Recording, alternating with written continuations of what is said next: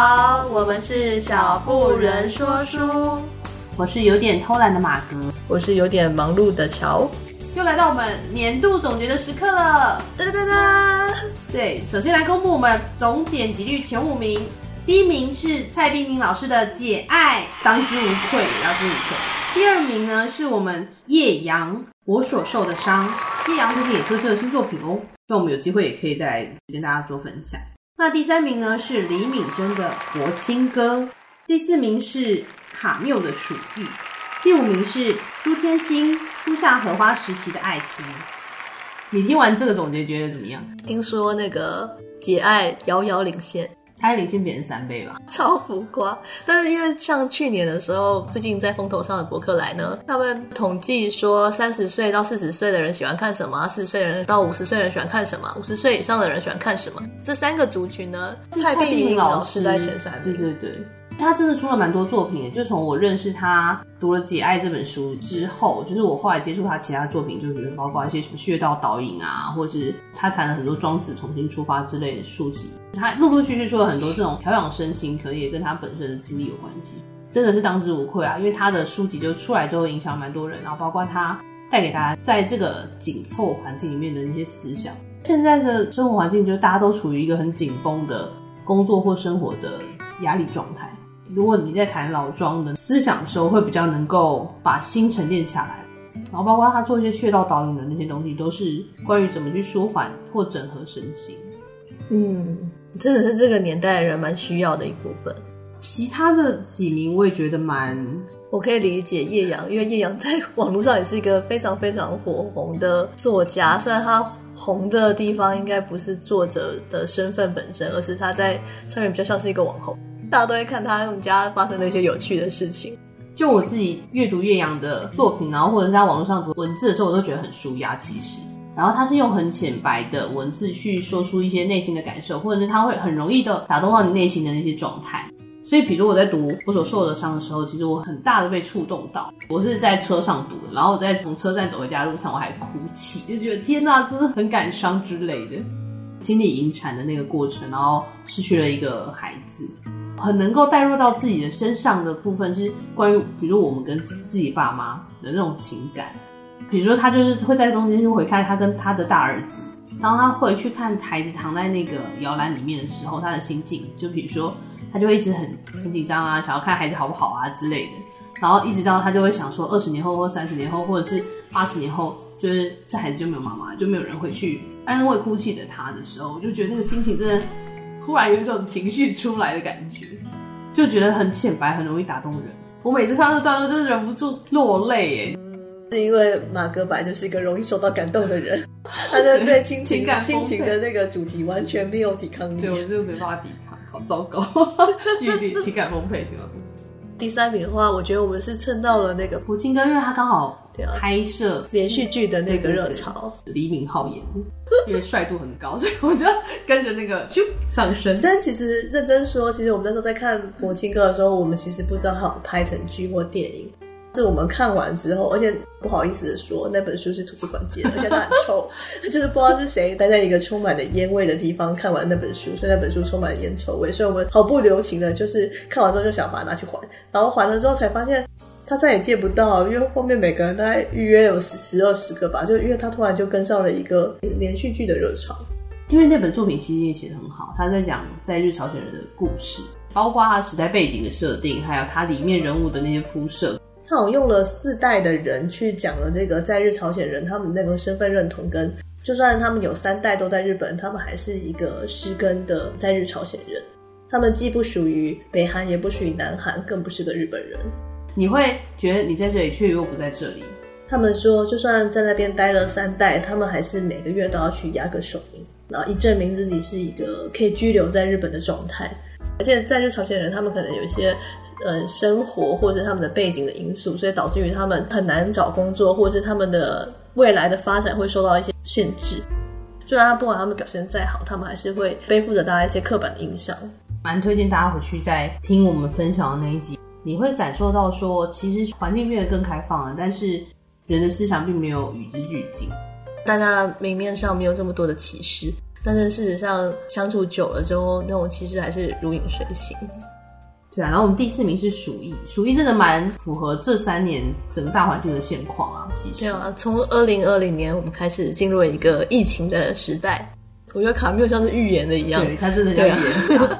他是一九一三年出生的人，然后一九六零年代过世，提前了预知了我们这种 现况。而且他那种周期性真的是跟我们这种疫情发生的那种经过，真的有一种异曲同工之妙。我觉得好像有一种忽然从历史的脉络里面去提醒到说，我们是不是一直都在重蹈覆辙？对啊，就觉得人类是不是从来就没有离开过这样的循环？就是我们永远都会在同样的地方跌倒，做同样的错事，都没有在失败中学习。我觉得蛮推荐大家可以去读，因为蛮有共感的。就是你跟这个时代的那些情境，虽然可能不一样，就是他们的比如说治疗方式啊，或者是什么一些紧急应变的东西，可能有点不太一样。但是大方向你读起来就会觉得很有感受，因为比如说他们在恐慌的时候，或者他们在报道的时候，或者是政府怎么去面对这件事情的时候，跟这群人在里面的那些内心状态，我觉得都是很很有共同感受的。然后最后一本就是初夏荷花时期的爱情。哦，这本真的是我的爱书，不管几次我都要说。每个人在谈恋爱的过程，总是会有那种你就是那种爱情感觉，好像有点被消弭掉，就是在时间的过程或磨合的过程，慢慢的递减。但是呢，你就会回想起他年少时，或是他当初是那样的爱你，然后现在坐在那边视你为无物的时候，然后我觉得你就适合来读一下这本。就算他是真的被外星人调包了，你也不要难过，因为有就天心与你一起。我蛮喜欢这个被外星人调包的这个桥段。很想问我另外一半说，那你什么时候被外星人调包的？原本的那个人到底去哪了？真的，我还记得我们那时候讲的时候还讲到说什么，就是有去过一个那个被画一个大圈的那个稻草田啊之类的。推荐大家去看这本书，然后或是去听我们说的这一集。如果大家对朱家三姐妹或者是他们家庭有更深的想要了解，就是他们今年也有推出，我记得记录型的电影，也很推荐大家可以去看，可以更了解他们在整个成长背景里面怎么塑塑造他们这些学养跟蛮不错的背景故事啦，家庭背景故事。那我们接下来就来到了我们各自在今年读了多少本书及 Top Five 好了，因为今年读书比较少，我们决定选 Top Five 就好了。我果然是个偷懒马今今年没读什么，就是真的很值得推荐。就是我其实第一筛选出来的书就差不多十本，我觉得那我们大概就选五本好了。好好好哦，忽然心虚。那我们先由马哥开始。噔噔，我自己选了五本，然后第一本我其实内心最喜欢的是那个，反正大陆有个频道，有个叫做易公子的女孩子，然后她就是很常分享一些就是有关艺术人文的。故事，然后后来他就出了一本叫做《大话中国艺术史》，然后我把它列为我今年算今年前五名的第一名吧。我就是没有其他本可以与之匹敌，因为我觉得在读这本书的时候，就是我除了从里面学习到一些就是有关绘画或是文学艺术的一些学养的背景的知识之外，我觉得他同时在那些文字里面去带到这些人的身家背景，或者是这些人的历史感受里面，怎么样去塑造。这个作者的出现，或者是我们怎么样看到这个人，或者是他可能带着什么样的精神，我觉得那个精神层面对我来说影响蛮大的。第二本是我觉得今年就是我上次有在推爱书的时候，有跟大家分享过，就是《男孩、鼹鼠、狐狸与马》这本绘本。我觉得是现在是第二名。对，我觉得它是一本启发性的书。诶，其实我觉得我今年真的读蛮多启发性的书，因为我觉得我今年也在做一些人生人生轨道的转换，所以我觉得启发性的书我今年选了蛮多的。他现在从这个就黑白绘本又进化成彩色绘本，据说故事更完整，大家也可以推荐可以购书来阅读。我选的第三本是我们萨，就是我们之前也有跟分享跟大家分享过的杨绛我们萨。我觉得会把它选成我今年五前五名的爱书，是因为他故事真的很打动我。我也是因为接触了杨绛的我们萨，因为之前被乔讲得多恐怖，害我一直都不敢接触。后来接触之后，也真的觉得很恐怖。因为我就是很不能抗拒那种家庭情感，就是情感类型的书，我就是很容易被打动。对，马哥就是一个很受不了亲情梗的人。对，因为我们上你读完第二章，包准你哭到死亡，然后就哦泪腺已干，泪腺已干，马上回家就觉得应该跟爸妈搞来见个面，就觉得天啊，我们要珍惜每一刻在一起的时间。天啊，马哥要哭了。可以去回听我们分享我们萨这个段落，然后包括我们在朗诵这些段落，都是我觉得我我跟乔在过程当中很有感受的。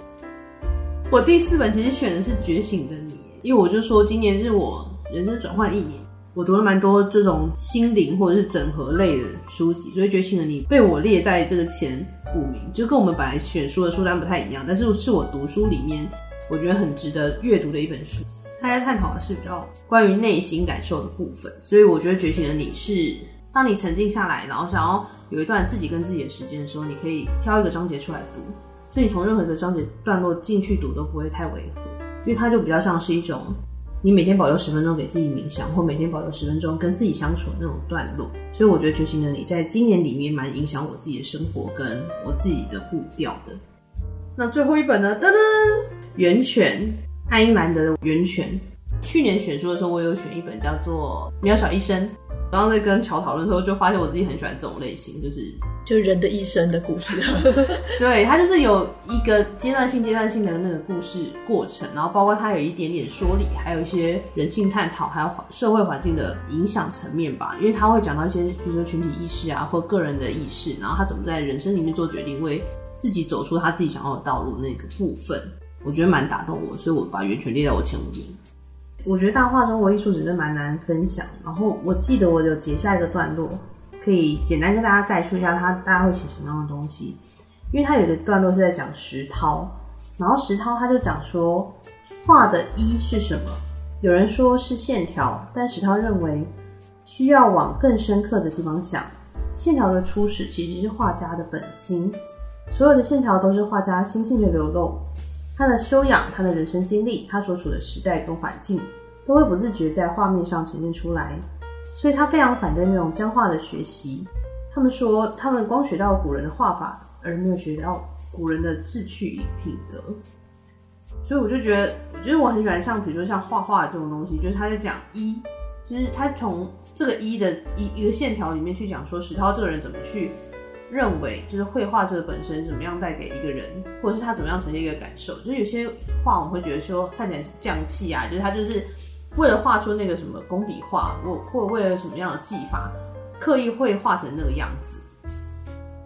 绘画本身其实是在呈现他内心的心性跟他心境的涵养，就包括写书法，就有些人喜欢呃尖尖瘦瘦的，有些人是很浑厚的，或有些人是很阔达，就是他写出来的东西是很有。那种气势磅礴那种感觉，我觉得很厉害，是他可以透过这些文字的叙述去描摹说每个人他的心境状态。然后我记得去年的时候，大陆有一个《只此青绿》这个作品，就是他在这个艺术史里面有提到那个那幅画，然后我就觉得天哪，就是很喜欢，因为我蛮喜欢那个舞蹈的，所以我就看到这个画的时候很有呼应感，就是一个十八岁的年轻画师。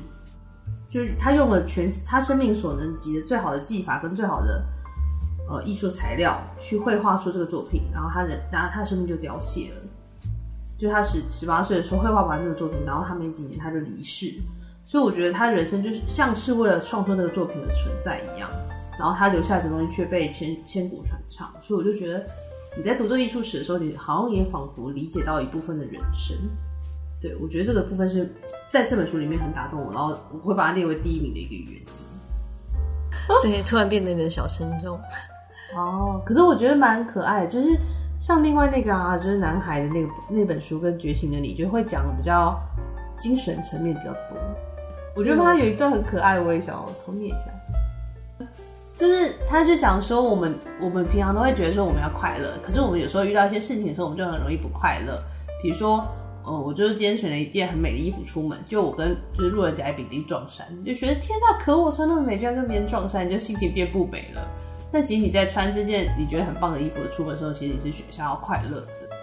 所以他就讲一段，他觉得很可爱。他说：“你往往会发现自己在说，但我不知道会发生这种事情。我没有想到我会错过班机，我没想到莎莉会跟我穿一样的衣服出现在宴会，会有人在我拿到新车一个小时之后，就在上面露出一个凹痕。”可是你真的愿意为发生这件事情打破你就是想要快乐这件这个宣告吗？就是你对自己自己你本身其实想要选择是一个快乐的生活或快乐的过程，但你因为这些小事，就比如说就算那个人跟你穿一样衣服又怎么样？你就是穿这件衣服你就 K P 呀、就是其实你你是关于自己的选择。有无数你还没有想过的事情都可能发生，问题并不是他们会不会发生，事情发生的真正问题是，无论发生什么，是否都想要选择快乐。你生命的目的如果是享受你的经验并从中学习的话，你不是来地球受苦的哦。你的受苦是帮帮助不了任何人。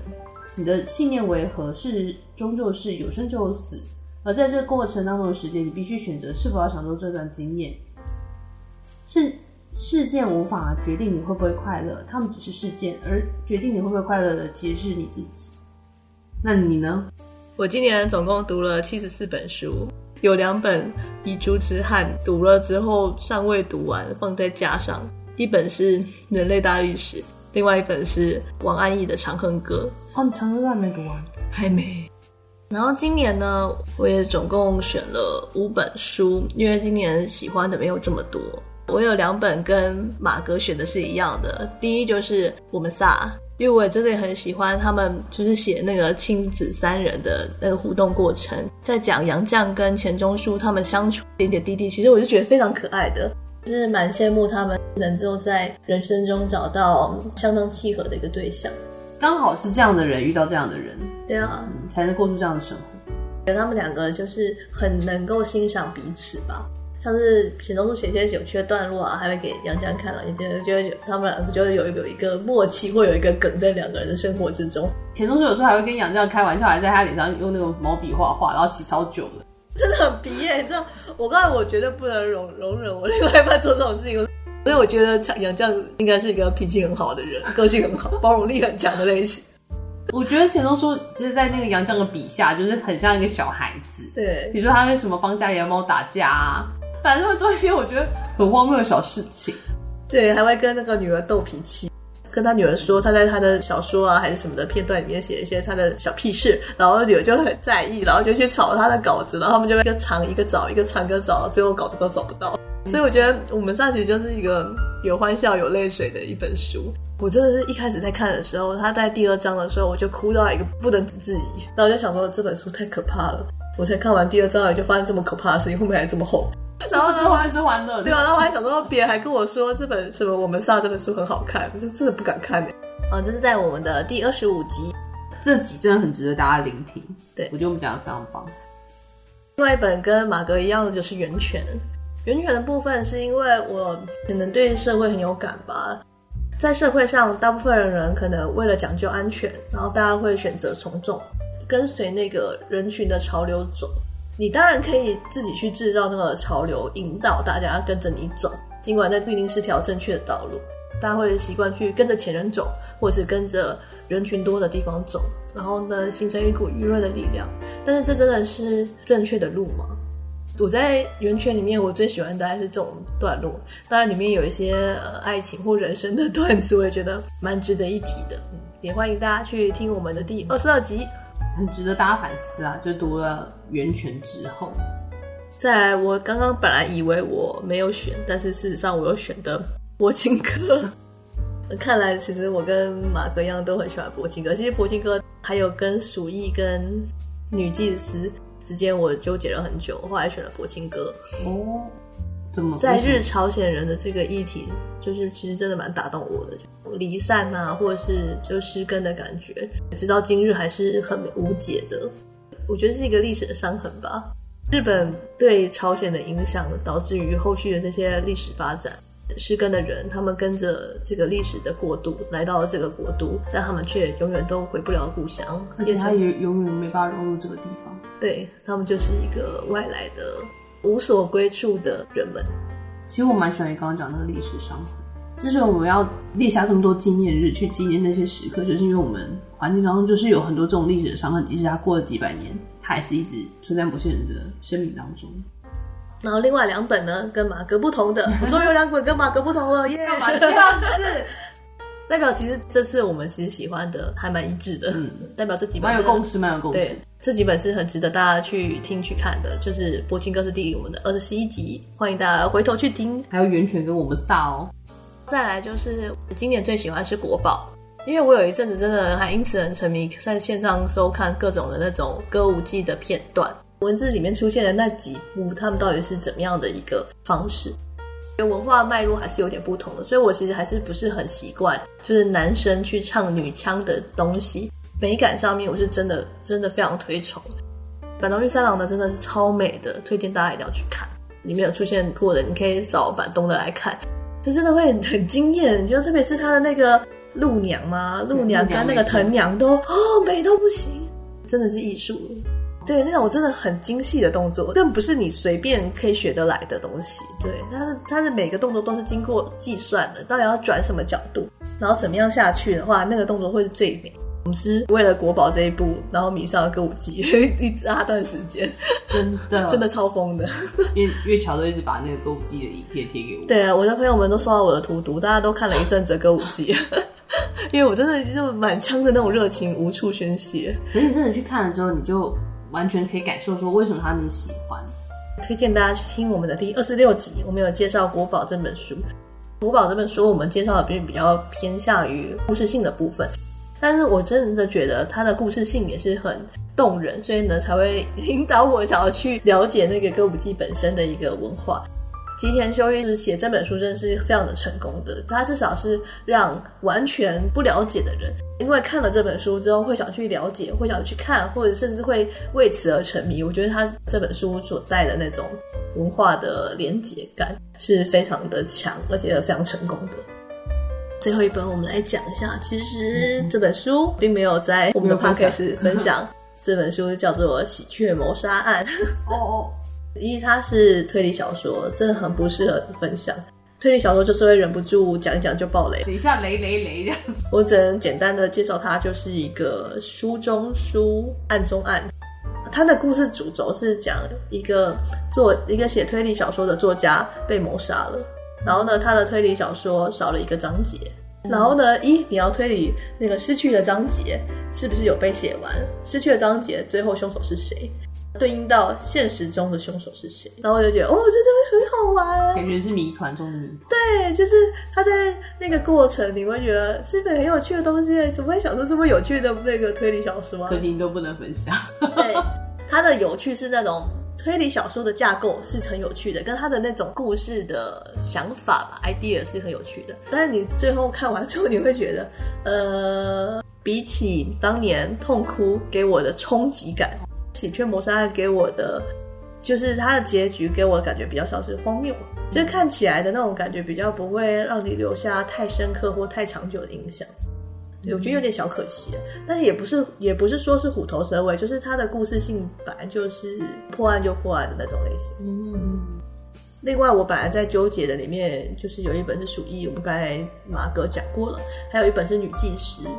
女祭司是我最爱的玛格丽特艾特伍的作品。然后它也是一个书中书的概念，就是一个双重人生的一个概念。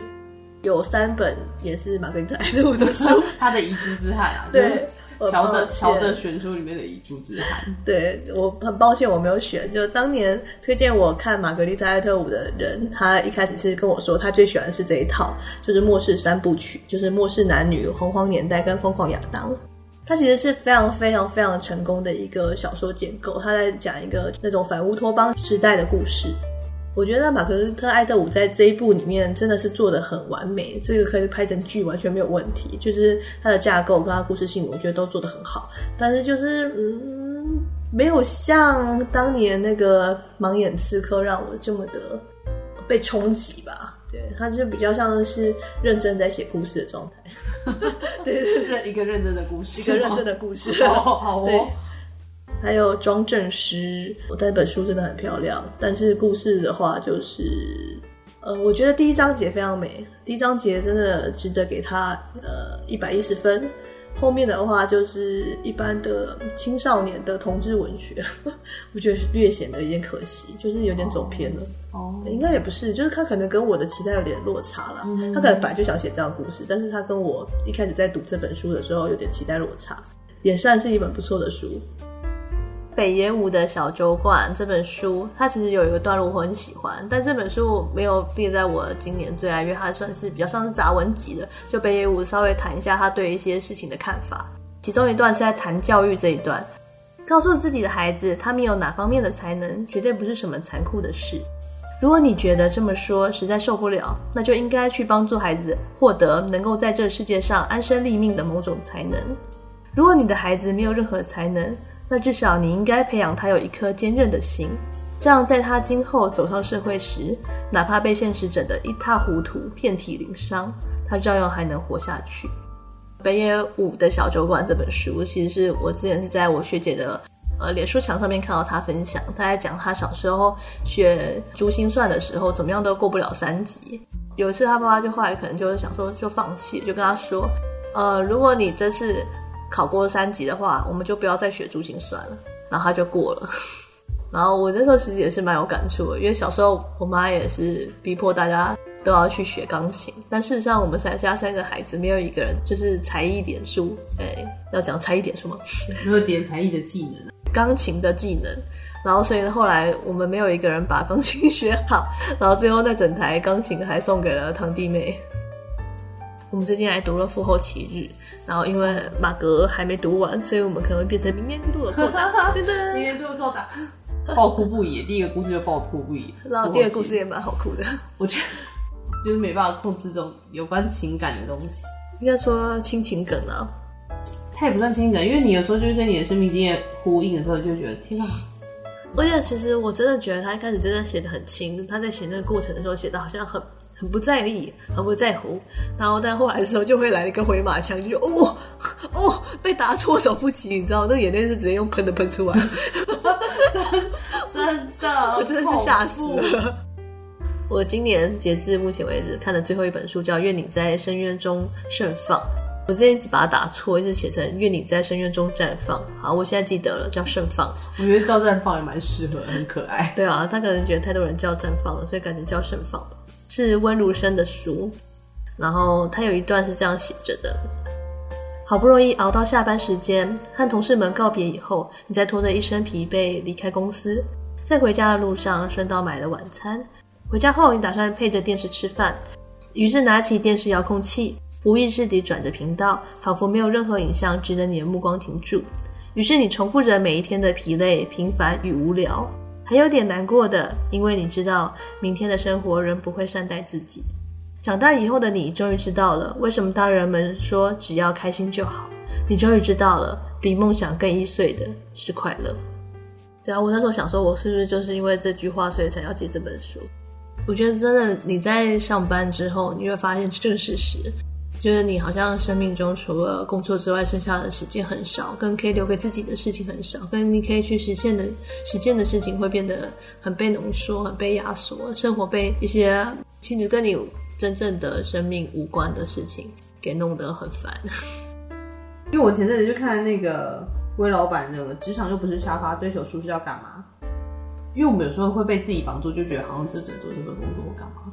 然后他，我觉得那本书蛮突破讲这个观念，就是他觉得如果是你，你选择要这个工作，那你就要从里面有所学习。然后他就举了类似高年级实习生，还有穿着 Prada 的恶魔这类型的电影，去讲述职场的生活，跟你你想要追求什么样的职场生活，然后想要在职场里面获得什么样的东西。愿你以后在工作的时候，不是只有就是易碎的快乐。呃，我们没有在工作中有易碎的快乐啦，我们没有对工作有快 乐无聊的期待，对，我们对工作没有快乐感。我在工作里面都很狂野，就 yeah rock，疯狂疯狂有疯，因为太多疯狂的人，所以只能追求狂野。我们应该可以早一天来讨论那种可以谈跟工作有关系的书，